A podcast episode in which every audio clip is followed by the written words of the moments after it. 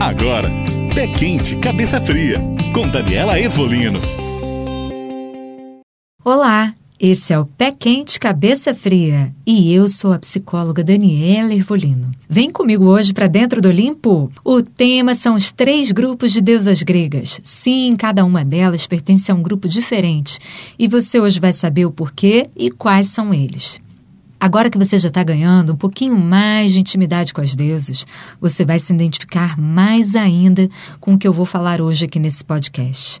É sobre as três categorias e às quais sete deusas gregas pertencem. São elas as deusas vulneráveis, as deusas virgens e as deusas alquímicas. Vamos começar pelas deusas vulneráveis. Sabe por que vulneráveis? Quem são elas? O que elas têm em comum? Nesse grupo, estão as deusas que têm suas vidas orientadas por algum relacionamento, onde o relacionamento é o ponto central de satisfação e o que dá a tônica em suas vidas. Se tudo vai bem no relacionamento, elas estão bem. Se não vai bem ou se acontece uma ruptura, elas se deprimem e perdem o sentido da vida. As três deusas que pertencem a esse grupo também têm em comum o fato de terem sido violentadas e subjugadas. Quando falamos das histórias dos deuses, encontramos histórias coléricas, violentas e infiéis, e é justamente aí que nossa psique se identifica e se torna capaz de trazer grandes insights sobre a nossa vida. Quem são as deusas vulneráveis? Perséfone, Hera e Deméter.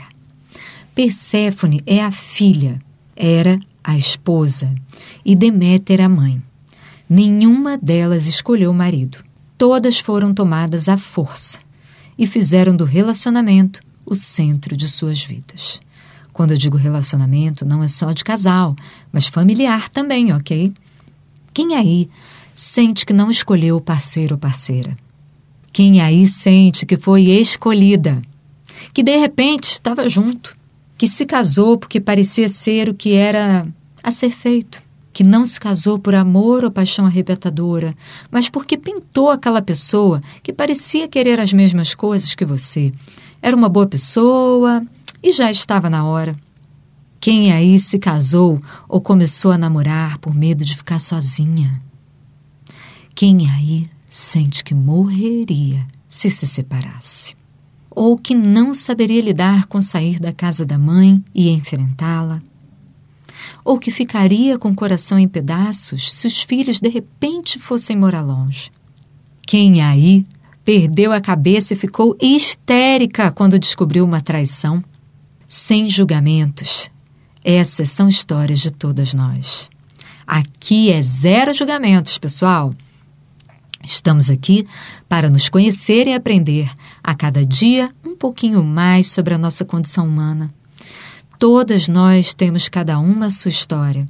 E se você se identificou com algum desses exemplos, você tem muito mais em comum do que pode imaginar com as deusas vulneráveis.